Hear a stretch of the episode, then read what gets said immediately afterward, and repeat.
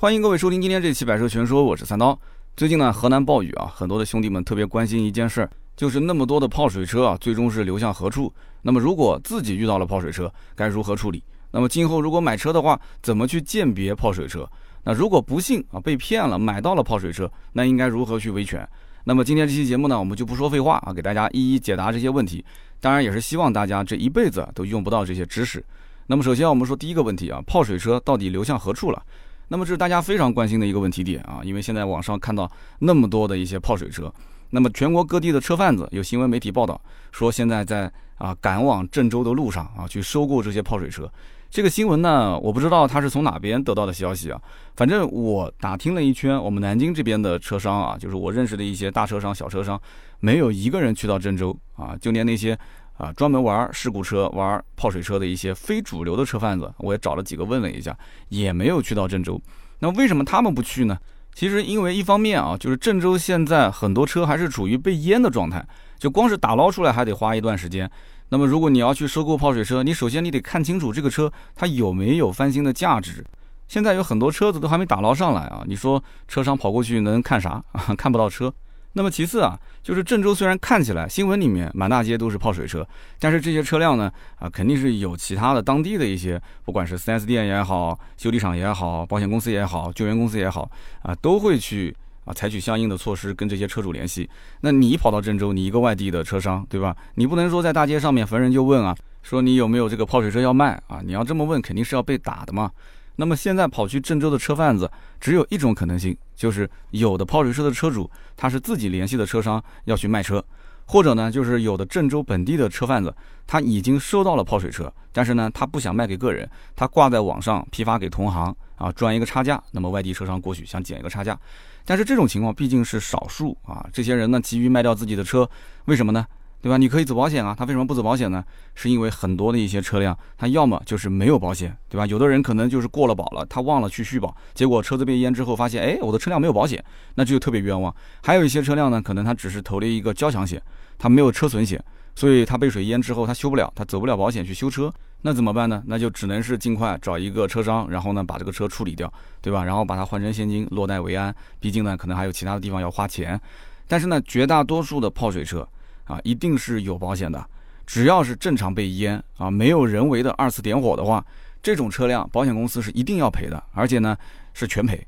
那么如果只是轻微的涉水，只是淹到了，比方说像轮毂这个位置啊，就是车的门槛进了一点点水到驾驶室，那基本上简单的晾晒维修就可以了。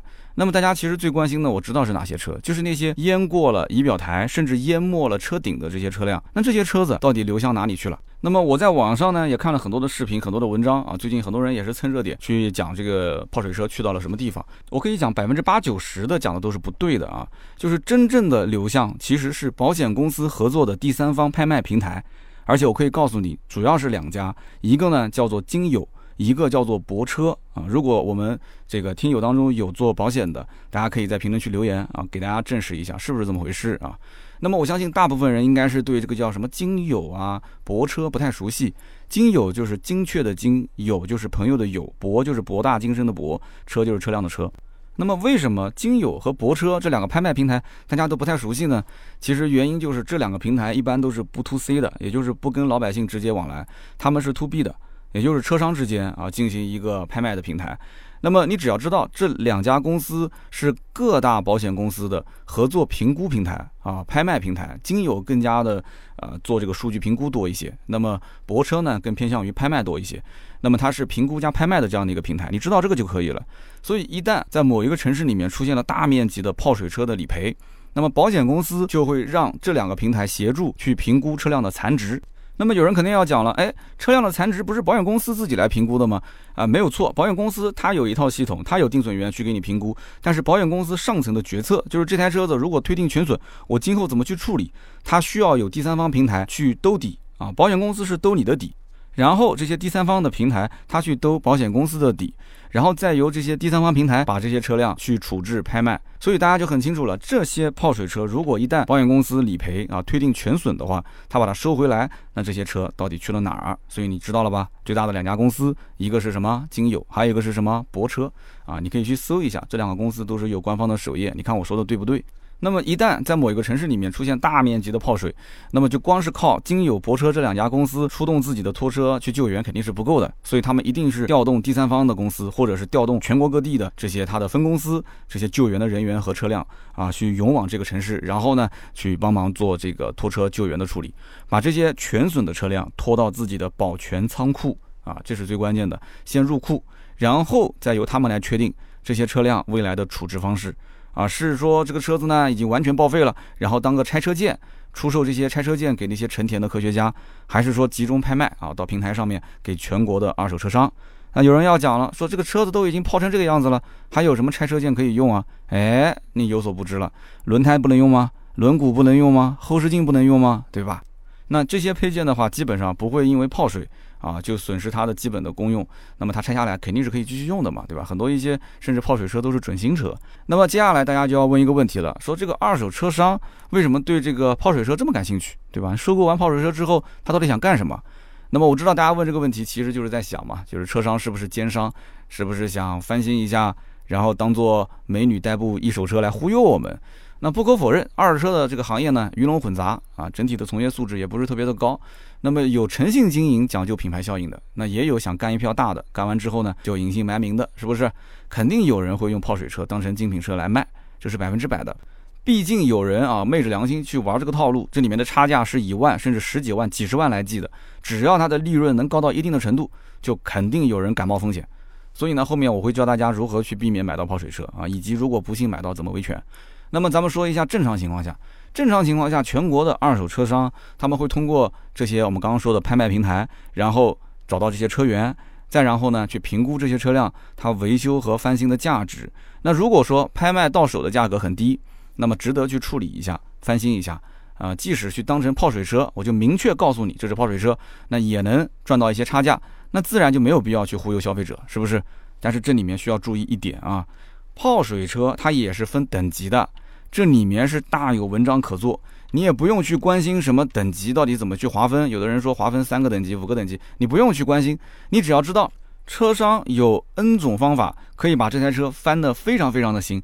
因为本身泡水车很多都是准新车，对吧？那么这个时候你去看到这台车，你可能你不懂，你小白，你会发现，我的天哪，这车这么新，价格这么低，你就想买了。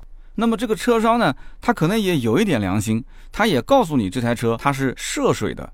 其实它可以不用说泡水，因为泡水这个词太敏感，它可以说涉水或者说是进水，它可以换一个词，它不要用泡水啊，或者是淹水啊，就这么让人觉得很敏感的词汇。那为什么要换个词？其实很简单，就是真话不全说啊，真话不全说。这台车子可能它明明就是淹过了车顶。但是他可以告诉你啊，这个车确实涉过水啊，就涉过水。但是呢，只不过啊，当时水也不是很深了，就是淹过了门槛，然后就是座椅下方啊，座椅下方有一些啊，没有到中控台，然后变速箱也没有问题这些。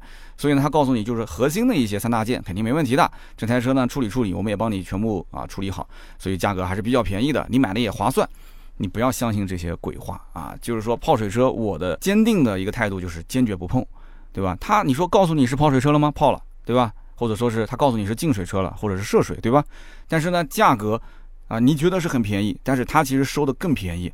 那么这种车辆卖出去之后，他其实无非就想赚更多的一些利润嘛。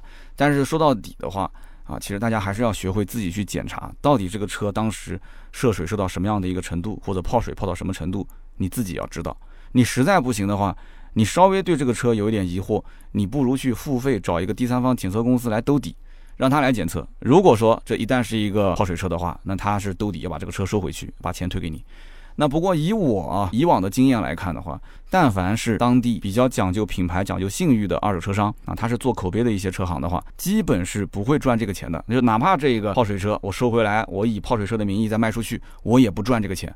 因为无论泡水车多便宜，今后早晚会遇到一些问题啊。你说不遇到问题那是小概率的啊，就是遇到问题是大概率的。就是你哪怕跟车主。在合同上面已经白纸黑字写的清清楚楚，这是泡水车，那对方也认可，也付了钱买走。但是今后一旦要是出了问题，如果要是出的还是个大问题，比方说什么刹车失灵啊、高速失灵，就是车毁人亡这些事，那对不起，车主可能不来了啊，他也确实没机会来了。就是车主的家人，他来闹，他说：“你看你当年你昧着良心卖了一个泡水车给我们家谁谁谁，结果你看我们家，哎呀，这个哭爹喊娘了。”那家属来闹的话，你怎么办啊？车商可能就从此以后。身败名裂，对吧？可能就卖了这么一台车，从此退出二手车行啊，二手车界。所以绝大多数的车行是坚决不会去碰泡水车的。那么第三一点。很多人讲说，如果我遇到了泡水车，我应该去怎么处理啊？就是车主的车被泡了，那么有保险可以理赔的话，这是比较好理解的。就比方说郑州这一次暴雨，这是一个大的前提，对吧？你不能说没有暴雨，你说我的车子泡水了，那你这个只能说是你自己往水里面冲的，对不对？你找了一个水池、水塘，你想去豁一下，你想去越野，你自己冲，这是你本意，保险只赔非本意，对不对？你这是非本意的，那么你的车辆原地停着被水淹了，因为暴雨，这种情况下有车损险。百分之百是赔你的，那么该修多少钱，保险公司就赔你多少钱。那如果说实在不值得修，那就推定全损，保险公司给你回收，你就可以捧着这个钱啊，然后去买新车了。但是这里又有一个问题了，保险公司怎么确定这台车是修还是推定全损呢？哎，那么以往呢，推定全损的这个标准是车辆维修费用超过它残值的百分之八十，但是呢，前几年这个规定就改了，现在基本上达到残值百分之四十到百分之五十就可以推定全损。那么有人讲了，这个残值怎么去算呢？残值其实你不用去关心，因为这个费改之后啊，包括前几年其实调整完之后啊，你只要看你的保单，你把你保单拿出来，你看你的保单上面车损险右边的那一栏，你的投保金额是多少？那么我估计很多人啊，车辆续保续了一年、续了两年之后，你已经不关心这个金额了啊，可能就是打个电话给熟人说给我车子续个保，然后熟人给你报个价。然后呢，再跟其他几个平台比个价啊！现在也不是大家都相信熟人了啊。这个时候呢，发现大差不差啊，哪家最低就找哪家去投保。但是其实你可能没关心一点，就是各家给你报的价格里面可能会有一些差别，是来自于什么地方？就是你的车损险的投保金额不同。比方说你的熟人给你报的价格，它是比较高的，他给你报了个三千三百三十三。但是呢，哎，有一个平台给你报的价格比较低，是三千一百一十一。你说怎么差了两百来块钱呢？那你就选择了那个便宜的。其实熟人给你投保的，可能你的车损险它的约定的投保金额。比方说啊，这台车是二十万啊，他给你约定二十万，但是呢，那个第三方的平台他给你投保的金额可能是十九点五万，或者是十九点二万，中间差了八千块钱，那中间可能你的具体的出来的保单的这个金额就会有一些差价，因为现在续保基本上大家都会拿返点，是吧？这个，呃，这个就不多说了啊，大家都懂的。所以现在不像以前，以前会有一个每个月千分之六的一个折旧，现在不存在折旧了，只要是全损。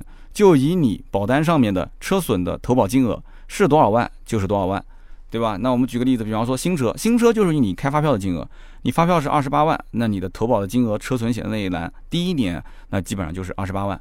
那么到了第二年你要去续保，续保你的车辆肯定是有贬值的嘛，那么这就是一个约定金额，约定金额就是你的残值。那么这个金额好比说是二十五万，那么这一年如果不巧车子全损了，那就按照这个金额二十五万不计提折旧，直接给你赔。但是呢，实际操作的情况可能会有一些变数，也就是说，这个时候保险公司可能有的人会过来跟你讲，说，哎，你的车子啊，它不是很保值，啊，有一些品牌确实不保值啊，比方说像什么雪佛兰啊、雪铁龙啊、啊起亚啊，或者是 标致啊这些车，我不多说了啊，可能有些车主中伤了啊。那么这个保险公司的人会讲说，你看你的车，虽然说你续保的时候，你的车子三年了嘛，你续保的时候呢，啊显示的投保金额好比说是十五万。但是你这个车肯定是卖不到十五万的，对吧？你最多卖个十一二万，所以呢，保险公司不会赔那么多，但是肯定比你自己拿去卖要划算很多嘛。好比我给你赔个十三万，还是十三万五，这个时候你记住了啊，你一定不要同意，因为现在的法规就是这么规定的，就是你坚持就按我车损险的投保金额一分不少的给我进行赔付，这样的话一定能成。只要你坚定你的车辆是百分之百维修金额是超过了百分之五十以上。那基本上保险公司是会给你推定全损的，但如果说你要是如果你这个就是打个擦边球就差那么一点点，可以全损可以不全损，你跟他就那么强硬的说那不行，我就一点都不能让，我就必须要坚持按照这个来，那最后保险公司可能给你来一句说哦，那我们给你推定的这个定损额度是这么多，他可能达不到那个临界值，就是不能推定全损的百分比，那你可能只能修了，所以这个你也要去权衡，你要看。啊，你最好是跟 4S 店或者是修理厂的师傅要谈一下，就是是不是他一定能推定，就是维修的费用是超过，是远远超过百分之五十以上。啊，就这点给大家做个提醒。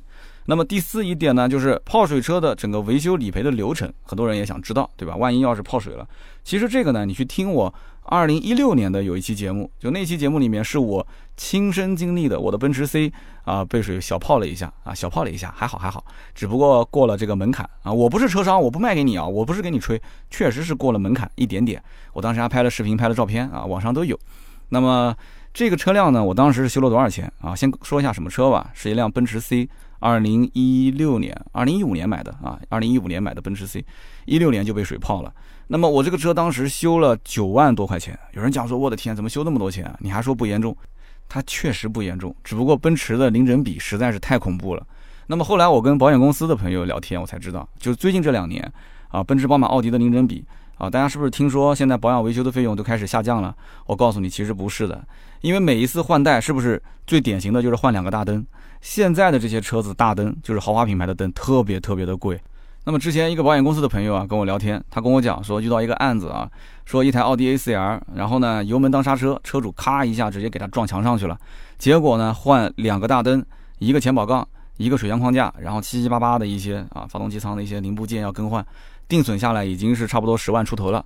那保险公司索性就给他定了一个全损，为什么呢？你根据我前面说的，就是很多保险公司基本上维修的这个费用啊达到残值的百分之四十到五十就可以推定全损了。你想一想，一辆奥迪 A4L，对吧？虽然说可能裸车价二十七八万，然后呢，新车买回来，你基本上就要去掉你的税，去掉你的保险，然后再做一个折旧，也就是二十小几。二十小几，如果再推定个十来万的一个一个一个定损额的话，那真的没什么必要去修了，就是前面撞一下，两个灯，一个水箱框架啊，加其他的配件。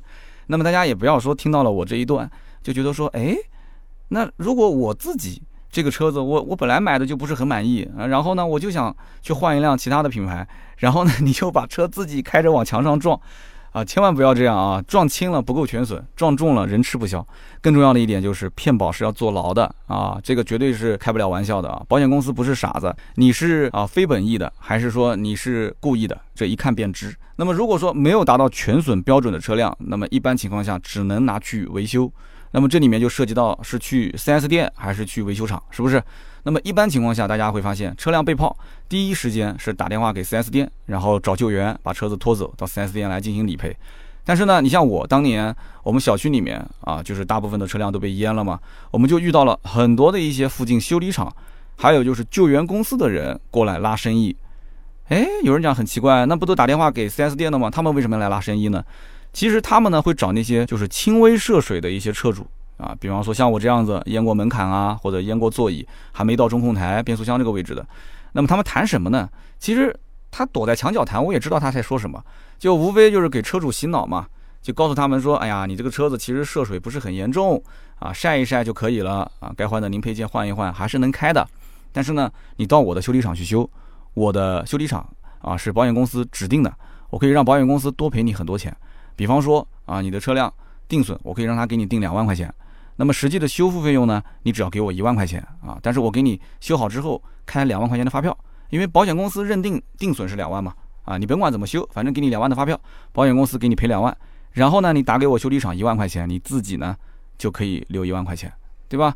那么现在还有一些是保险直赔，保险直赔就是啊。修理厂修完之后，直接给保险公司发票，保保险公司直接把钱打给修理厂，就是跳过了车主拿钱的付款的这么一个环节。那么这样的话也没关系啊，只要修理厂跟你事先谈好，啊，他实际的维修成本可能就两千块钱，然后他自己留一万块钱给你一万块钱。那这种情况呢，大家一听就知道了，肯定是违规违法的，是不是？那么如果说车主去 4S 店修的话，那肯定是拿不到这样的返利啊，至少绝大多数的 4S 店不会干这个事情。啊，当然你要如果说有一些特殊的门道，这个我们另当别论啊。这个肯定是违规操作，我建议大家是不要这么玩，因为这里面水很深啊，你把握不住啊，你把握不住的兄弟。那么这台车子如果啊，它的成本，它确实是昧着良心啊，想跟你去打擦边球去挣这个钱，他不会用心给你修。他如果没有彻底修好，那今后一定是隐患无穷啊。你不要去拿这个自己的生命开玩笑。那如果说开去 4S 店修理，4S 店选择的基本上都是这种直赔模式，就是你什么也不用管。4S 店跟保险公司谈好一个定损的金额，然后按照这个标准来修。其实这个里面呢，弹性也是比较大的。你比方说，我当年的奔驰 C，我开到奔驰 4S 店啊，因为从上到下我都认识，都很熟悉嘛。我跟他们就谈，我说一定要帮我好好修啊。那么一开始，保险公司过来定损的定损员啊，定的是七万来块钱。那么我就跟 4S 店的售后的这个老大、售后总监就谈，我说这七万多块钱，你确定能修好吗？我从他的表情里面我就看得出啊，其实他也不是很确定。然后呢，我就想办法去找保险公司的人啊，我先因为我知道哪家保险公司的哪个定损员了嘛，看看他们这边大的领导能不能关照一下。然后我就坚持是一个配件一个配件去筛查，而且每次呢多增加一个理赔件啊，就是本来这个配件就是说啊，我们不能给你换新的，只能进行维修，或者说这个理赔件我判定是没有问题的，你可以继续用啊。但是你要知道，理赔只有这一次，你说你继续用，那将来如果出问题怎么办？是不是？所以要跟定损员去去去报备，去协商。那么最后呢，就各方面，这个反正我是找关系的啊，大家呢也可以跟 4S 店去协商啊，让 4S 店帮帮忙。那么最后我的定损是拖了两个多星期，那么最后呢是把定损额度从七万多元一直是拉升到了九万多。那九万多基本上就 4S 店也觉得能保证自己的这个利润了，是吧？然后我这里呢就正常维修也没什么问题了。所以车上但凡是有一点点涉水的元器件，全都给我换了。那么接着呢，我也去这个维修车间，我还干了另外一件事情啊，大家记住，这也是一个非常关键的步骤，就是我买了两条中华，然后我打点了一下负责给我这台车维修的啊主修技师，就是大师傅，我反复拜托他，我说兄弟，我也是汽车行业的啊，务必务必拜托这一次用心用心再用心，仔细仔细再仔细，帮我检查好，帮我维修好啊，这个方法其实非常好使，你跟他交心啊，你很可怜，他也同情弱者，是不是？然后呢，他他确实也拿到了两条烟，是吧？啊，他之后还会主动拍照片，然后告诉我维修进度，告诉我哪些地方原本是可以不换的，但是在他的坚持之下，还是给我换了啊！就真的就是，如果大家以后要是遇到这种涉水或者大修啊，这种事故大修，一定记得要去打点一下这些帮你去维修的啊，主修技师，这个是非常非常关键的一个操作啊。那么其实泡水车的维修，就整个流程并不复杂，跟大家也可以简单说一下。泡水车的整个维修流程，其实第一步呢就是拆开，把所有的车上能拆的都拆开。拆完之后呢，在那些啊有可能会生锈的地方，赶紧去喷涂一遍 WD 四零啊，WD 四零是一个非常非常有名的，可以去防锈啊、除锈的一个润滑剂。那么再把那些能拆下来去晒干的东西呢，就找到一些啊可以阴干或者是晒干的地方去晒。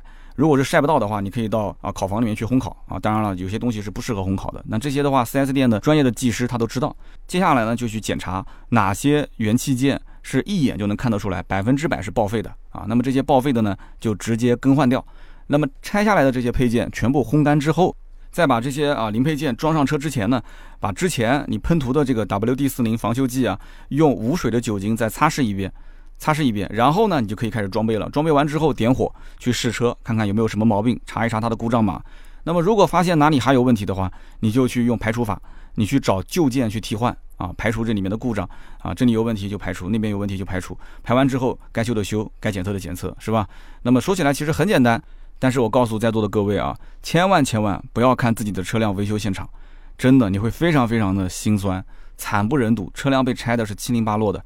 啊，就我当时看到现场，我生怕这个车修好之后啊，地上还会有几个零件啊，所以说这就是我刚刚前面讲的，为什么要给大师傅打点一下，一定要让他拜托用心再用心，细心再细心，慢工出细活，这种维修千万急不得，你不能去催他。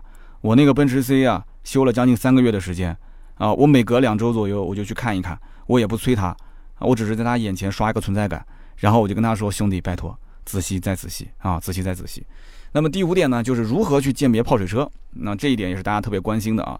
那么大家其实应该在很多的一些短视频平台里面看到了很多的一些二手车商啊，教各位一些干货，教各位一些技巧，对吧？那么我个人觉得很简单，首先一点就是你找当地比较大的一些二手车行，一般在二手车市场里面门面位置最好的那几家，规模比较大的这几家，基本上都是最有实力的，因为他们呢基本上都是从业时间比较久。要不然你说二手车市场的老板，他为什么要给这些二手车行的老板给他那么好的位置呢？就基本上他就是在当地时间从业比较久，而且比较有实力的，对不对？所以车行的老板就市场的老板会比较照顾他，给他一个好的门面房。那么但凡开业十年以上，啊，有一定的规模的二手车行，大多不会去干用泡水车充当精品车这种非常肮脏的勾当，因为他毕竟这十年的名声啊，跟你的这一台泡水车挣的钱比起来的话，啊，是远远远远是不值得他这么干的。但是呢，在有一些地方，做二手车的风气可以说是差到了极点。我就不具体点名哪几个城市了啊。这些地方的二手车市场里面啊，哪怕就是可能门面比较好的、规模比较大的车商，他依然会干这些事情，因为当地的风气很差啊，对不对？人人都在骗，人人都在去搞这些肮脏的勾当，这跟他的什么店做了多久或者规模有多大没有半毛钱的关系。对吧？去年我就知道，在某个城市某个二手车市场，连这个市场的老板都被抓了。你说这个市场能差到什么程度，对不对？所以呢，我就不具体点名哪个城市了，别到时候又引发了大家的这个 评论区的这个引战。那么其次呢，就是基本的泡水车的鉴定，其实我们不需要有太多的专业知识，没那么复杂。不要看那些什么短视频平台上面的二手车贩子啊，一个个像福尔摩斯一样的啊，整的神神秘秘的，感觉好像多牛逼。我告诉在座的各位啊，你只要花一分钟的时间，记住下面我总结的这十点，你百分之百能鉴别出眼前这一辆是不是泡水车。如果你记不住的话，你可以上我的订阅号啊，这篇文章我们也会发在我们的公众号“百车全说”的这个栏目里面。那首先第一点就是你要看锈迹。你记住了，铜锈是绿色，铁锈是红色，铝锈是白色。车上最常见的无非就是三个材质嘛，铜、铁、铝，对吧？那么第二一点，座椅的支架导轨，你看一下有没有生锈，对吧？你不管是手动座椅调节还是电动座椅调节，它下面都会有个导轨嘛。第三个就是方向管柱还有油门刹车的踏板后面的这个支架有没有生锈？你把那个就是前面的那个脚垫抽出来，抽出来之后你就看油门刹车这个踏板。中间有个小窟窿，你仔细看里面没有生锈。但是这里面要说一点啊，有很多一些车其实买来的时候它就已经生锈了，这个只是判断的标准之一。那么第四一点，你就可以去打开引擎盖，然后看什么呢？引擎盖的左前方跟右前方有两个减震器的塔顶。你如果不知道什么是减震器塔顶，百度搜一下，看一下照片，你对照一下自己车辆的位置，你就知道了。减震器塔顶它的螺丝有没有生锈啊？如果说螺丝哎没有生锈，那你要看一下这个螺丝有没有动过。啊，这个网上你随便看一下都知道了，螺丝动过没动过，上面会有标记啊。然后第五点，你也可以去检查一下发动机的机脚啊，它有没有生这个白锈，因为机脚基本上都是铝制件啊，铝制件的话一般都是白锈。那么第六点就是波纹管，波纹管里面有没有泥沙啊？你如果这些关键词都不懂，百度搜一下都有照片。波纹管你可以把它稍微的拨开一下，看看里面有没有泥沙。第七一点就是保险丝盒，保险丝盒打开之后看看有没有泥沙。第八一点，你拔插一下。就是在发动机舱里面呢，有一些插头啊，不用担心车子熄火拔插，拔插看一下它里面的金属的触点有没有霉变。那么第九一点非常简单了，你到后备箱打开看一看它的后备箱的工具，还有后备箱的备胎轮毂有没有生锈啊？如果他说我没有工具了，你问他工具去哪了，他可能就藏起来了，对吧？扔掉了，因为生锈了。那你就看看它的备胎轮毂，如果备胎轮毂都没有，那你就要去怀疑了，为什么备胎轮毂都没有了呢？也可能是生锈了，给它扔掉了。那么你就要把后备箱的这个。盖板全部掀开，看一看周边有没有生锈的痕迹。那么最后一点，第十点，安全带拉到底，看看有没有发霉，有没有霉变。但是你要知道，这里面有几点啊，比方说像安全带这一点啊，比方说这个避震的塔顶，像这种如果都已经是生锈了、发霉了，那这台车基本上都是淹到顶了。而有一些车只是涉水啊，轻微的到了门槛这个位置，它并不太好判别，对不对？只是到了门槛，像我那台车子，你要去查，我发动机舱都是好的。当时我的车辆拖到 4S 店的时候，4S 店的技师干的第一件事情是什么？大家猜一猜是什么？他是去拆我的空滤，他要看一看我的空滤有没有湿掉。我当时也是不幸中的万幸啊，我的车辆的空滤没有湿，那也就是说我的发动机是没有任何问题的。所以他也就是涉及到就是检查我的底盘啊，把我的座椅拆下来，然后整个的底板给拆下来。所以呢，像这种轻微涉水确实也比较难辨别。但是你按照我这样的方法一个一个去查的话，最起码可以把那些比较严重的泡水车啊给排除在外。那么这里面你看仔细之后啊，没有放过任何的蛛丝马迹，你判断了它是泡水车还是说不是泡水车？如果你实在拔不准，你找第三方平台再给你去兜个底，对吧？泡水车的价格一般都比正常行情要低很多。所以当你发现网络上哎有一台车，它的车龄很短，准新车，公里数也很少。啊，然后呢，价格又很便宜，那这个时候你基本上就要啊提高警惕了，因为天上不会掉馅饼啊，只会是陷阱，因为不会有那么便宜的准新车给你去抄底，它轮不到你的，车商之间早就已经批发走了，特别是公开在网上的这些，那车商天天都盯着网站的，对不对？啊，就找不到这些收购的车源啊，他比你还着急啊，怎么可能说有这么便宜的车子，而且甚至还挂了三四天，甚至挂了一两个星期，他还在网上呢？怎么可能的事情？你想一想，也不可能有这种好事啊。好的，那么第六个问题呢，就是很多人经常问的，泡水车到底能不能买？其实你问这个问题，无非就是认为泡水车便宜，对吧？你想讨个巧，也许我买回来之后没有问题呢，那我不就是占到便宜了吗？我告诉你，不要心存侥幸啊，不可能的事情。那么这里面我跟大家讲一个网上的视频啊，有一个技修师傅，然后呢，他修了一辆迈锐宝，这台迈锐宝呢是泡到了仪表台的位置，拉过来的时候里面全是泥巴，全是水。那么整个视频就记录了他的维修的过程。那么这个师傅呢，当时维修好了之后，他当时认为已经没有问题了。拿出去试车开了几天，结果又出现了啊不同样的故障灯，叫做故障灯回回亮，每次不一样啊。那么这台迈锐宝，其实如果说啊当年的残值是十万的话，那么泡完水之后的价格也最多就值个六七万块钱。那你觉得它便宜吗？你如果觉得便宜的话，那我告诉你，这个师傅人家维修的成本啊，电脑模块花了七千来块钱，方向机三千多块钱，电瓶九百多块钱，五油三水这些呢我们就不算了。那么还有一些其他的小配件更换算在里面。那么最后它的成本算下来是一万七上下。一辆迈锐宝啊，就这么简单修修一万七上下，所以你加上如果车主当时以泡水车的形式来买的，买了六七万块钱的话，他算来的残值其实跟一台正常的二手车的迈锐宝差不多啊。我们刚刚讲十来万块钱嘛，对不对？差不多。所以迈锐宝还是一个零整比不高的车，就是维修费用还不算特别高。如果你要是买的是一台领克的泡水车，那对不起，你修车修到最后，你可能得去办信用卡，是不是？所以泡水车我是坚定主张是不买。因为你根本不知道今后会发生什么故障，安全隐患是非常大的，而且排查故障也很困难。就但凡涉及到什么传感器啊、主板啊这些东西，就你检修起来会费时费力，而且还费钱。就我记得一年前有个新闻报道说，这个浙江当时集中拍卖泡水车，啊，结果来了一群这个普通市民，然后普通市民就跟车贩子在一起跟着喊价，啊，最后喊的都是天价，车贩子都是看不懂，就直呼看不懂。所以这些泡水车，你从外观上来看都是精品车况。很多都是准新车，但是车子它不是一幅画，它不是说你挂在墙上就可以看看，你不用不用去动它。这车你你每天你要开出门，四个轮子到处跑啊，你只要一动起来，几千个零件它相互配合啊。你说如果脑子进水了啊，主板进水，脑子进水了，它开起来不听话那怎么办呢？所以无知者无畏嘛，贪小便宜吃大亏。所以这句话呢就送给那些想买泡水车的人啊。那么最后呢我们就聊一下，如果非常的不幸啊，就是有些车主呢可能被车商给骗了。买到了泡水车，怎么去维权？那么首先呢，你要知道，你想维权，你得讲究证据链，你要有一个完整的证据链条。比方说，你跟他第一次接触啊，一直到最后成交，你们的聊天记录、你的转账记录、你的订单合同这些东西都要在啊。你要是如果有视频、有录音啊这些，那当然是更好了，对吧？所以以后去买二手车，最好身上揣个录音笔啊，全程录音。然后你有一套完整的证据链条之后呢，就你能证明车商。他是拍着胸脯告诉你这是精品车，但是你买到的确确实实是个泡水车，那么恭喜你，你可以开始维权了，啊，你跟他私下协商解决也好，打官司让法院去判也好，看你的心情，啊，你要如果不想麻烦，你说你就把全款退给我，对吧？我就当虚惊一场，你就你就走人也行。你如果说你要假一赔三啊，就是告你诈骗，那你找律师，你跟他死磕到底，你有时间你有精力，你跟他死磕呗，对不对？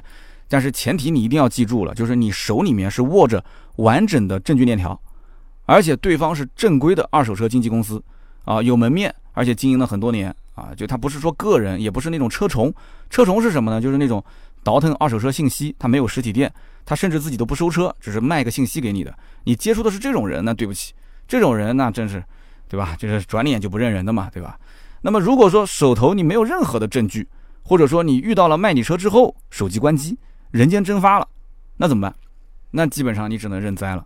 你要知道，很多的一些二手车贩子，他是买了 N 多的手机卡，他从一开始其实就是想骗你。但我讲的不是大多数的啊，我讲的是那极少数的这些想要去骗你的、去倒腾泡水车的事故车的这些车贩子，这是常规操作。N 多的手机卡，那么成交之后呢，SIM 卡直接扔掉，啊，微信直接拉黑，或者那个微信本来也是个小号，对吧？所以你回头想一想，你跟他唯一的联系渠道是什么？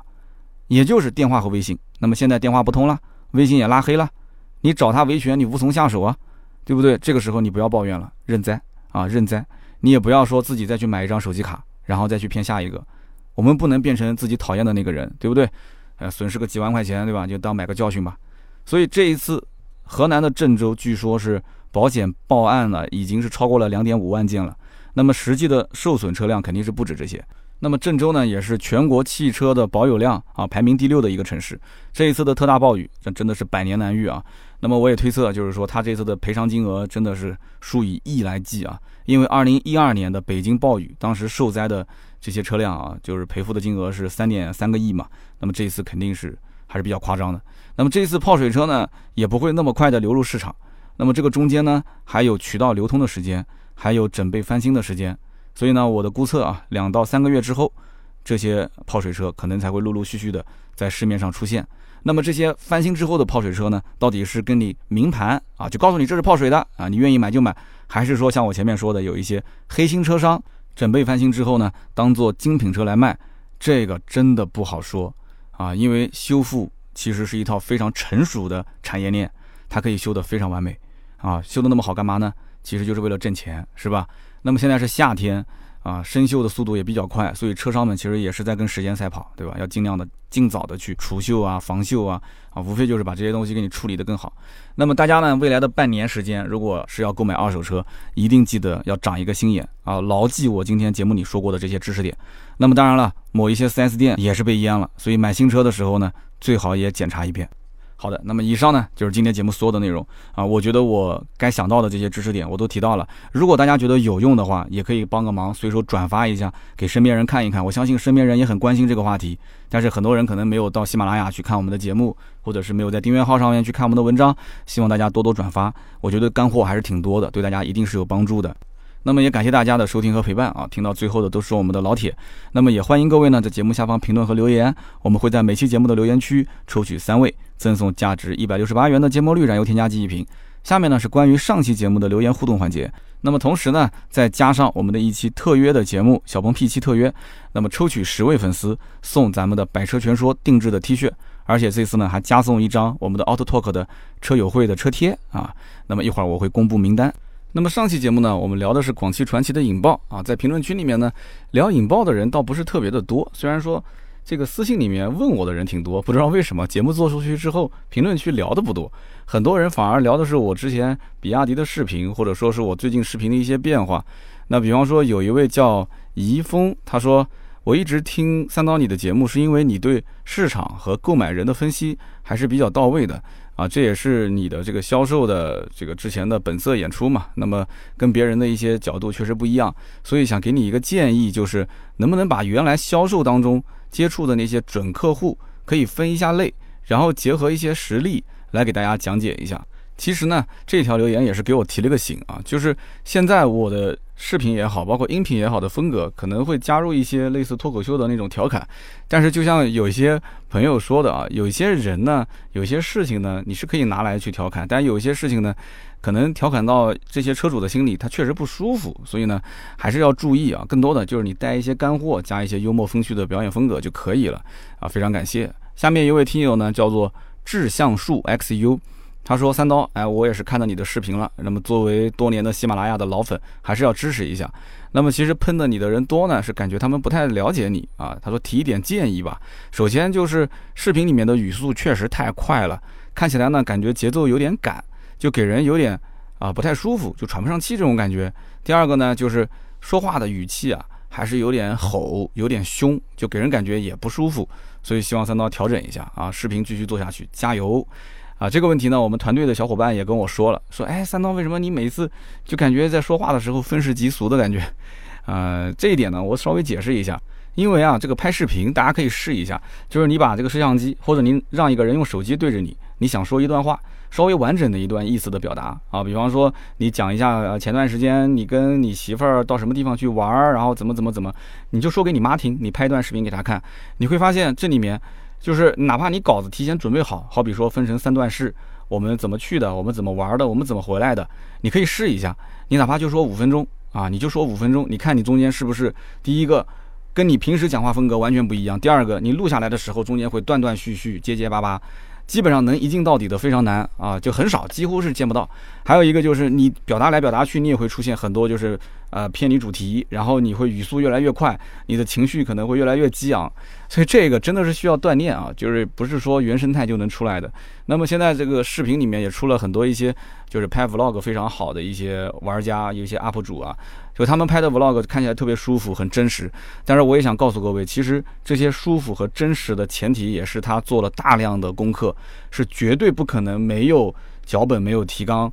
没有一条故事主线啊，手机啊或者是相机一开就拍的是不可能的，所以呢，我觉得我现在就像是个新人啊，我也是在不停的学习啊，不要想着自己说啊已经做自媒体做了八年了，这些都是过去，这些东西根本就不用去想，我就是一个视频的新人，我现在每天我也是在不停的学学那些新开的账号，甚至比我小个十几岁的。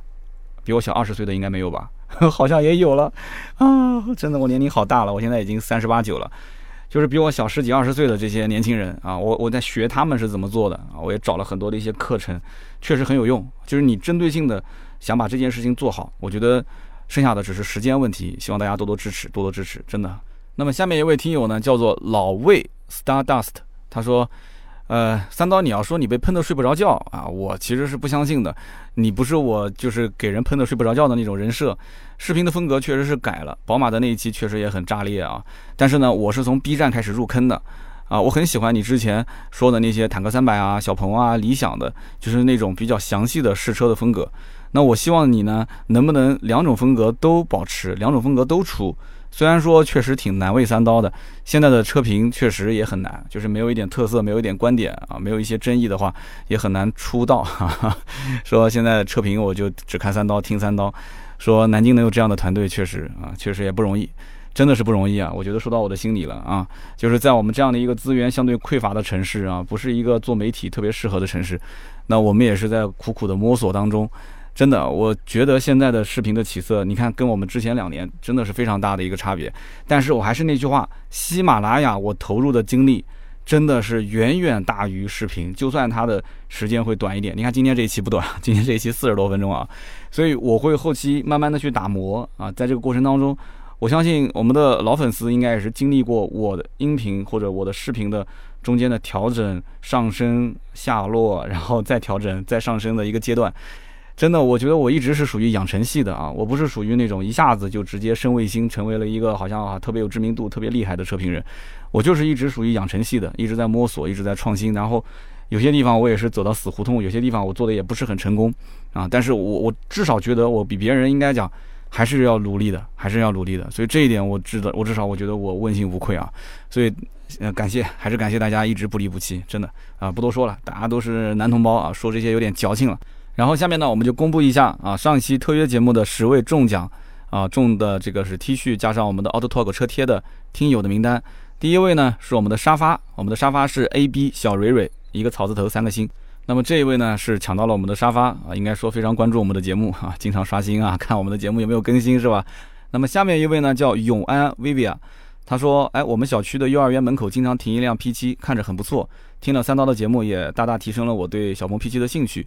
超长续航让车主远离里程的烦恼啊！这个周末呢去店里试驾一下。这一位呢，我能看得出啊，你是配合了我的特约的留言方式，非常感谢，我觉得是正确的方式，谢谢。下面一位叫做 E N D U R O R，他说我们苏州是个小城市。三刀啊，苏州人表示徽金才是小城市吧？那么这一点，我印象中上期节目我说了吗？苏州在我心中不是小城市啊，因为我查过，苏州的人口比南京的人口还要多啊。苏州是个大城市。那如果我说的话，我给你证明一下啊，苏州是个大城市啊，我们都是苏联人啊。哎，真的是。那么下面一位叫没错，就这昵称，他说，如果是三刀住在那里的话，就不叫三刀四了啊，有可能叫三刀关啊，三刀关道关啊，有意思有意思。下面一位听友叫做 N A R U T O Z X。他说：“哎，我就是小鹏 P7 的车主，我是标准续航至尊版，我买了 NGP。那目前呢，提车两个月了，已经开了五千公里，然后巴拉巴拉说了很多一些自己的这个用车的感受，大家也可以看一下。如果对这个车真的感兴趣，那么下面一位听友叫代代 R A U L，他说苏州嘛，我是每年去两次，我妈是苏州人，在东山还有个老宅子，哎呦可以。他说啊，大家如果去苏州玩，可以去东山采杨梅啊，还有枇杷。”然后太湖的边上呢，吃吃湖鲜，还有金鸡湖可以泡泡吧，然后混混浴场之类的。老城区呢，吃一吃面，吃一吃茶点，都非常不错。苏州算是我的第二故乡了。下面一位听友叫做分别心 JM，然后他说，关于《枫桥夜泊》这首诗，有一场非常有趣的官司，然后巴拉巴拉就说了当时的那个官司的过程，哎，非常非常有心啊，给我补充了一些知识。那么第九位听友叫做 AM 九，他说。我能感受出来，三刀在做特约的时候啊，想要做一些新的尝试，想把特约做的场景化一些，这是个好事啊，非常感谢。那么我们的第十位听友啊，他的 ID 呢是三个中文，叫做蓝博川啊，蓝博川，这是我们压轴最后一位听友啊。他说，三刀每次听你自驾游，我就是一个不知道去哪里玩和纠结去哪里玩的人。那么三刀，我真的希望你多出一些这样的内容。那么自驾游的这个节目啊，可以作为一个系列，可不可以把路线啊写的再详细一些，然后放到文稿里面？我们这样一来的话，好吃的好玩的一些美食故事，我可以跟着你这条线走。那么其实啊，我们也曾经考虑过做自驾游这条线，因为我本来就是一个想说故事的、喜欢说故事的一个节目主持人。那么我但凡只要去自驾一趟回来，我甚至都不用稿子，我就可以给你巴拉巴拉说这一次自驾当中非常好玩的故事。但是你要知道，自驾也好，旅游也好。真的非常非常的耗时间啊，因为毕竟我们还有很多的事情要做，所以这件事情呢可以先缓一缓啊。我们有机会还是可以去自驾的，每一次自驾做一期音频节目，甚至做一个系列的音频节目。如果大家真的感兴趣，那么跟着三刀一起出去玩，一起出去吃，对吧？我本身也是一个吃货哈，我觉得挺好的。好的，那么以上的十位就是我们上一期小鹏特约节目的中奖听友啊，每人可以获得一件我们的百车全说定制的 T 恤，再加一张我们的 Auto Talk 的车贴，你可以把它贴在你的车身的任何一个位置。那么大家呢，如果是中奖的话，尽快跟我们的这个盾牌联系。那盾牌怎么联系呢？你可以关注我的公众号“百车全说”，上面有联系方式啊。那么同时呢，也希望大家多多关注我的 B 站啊。看到 B 站呢，我的视频更新了，一键三连都是常规操作啊。希望大家多多多多支持我。那么 B 站的名字也叫“百车全说”。好的，那么以上就是节目所有的内容，我们下期节目接着聊，拜拜。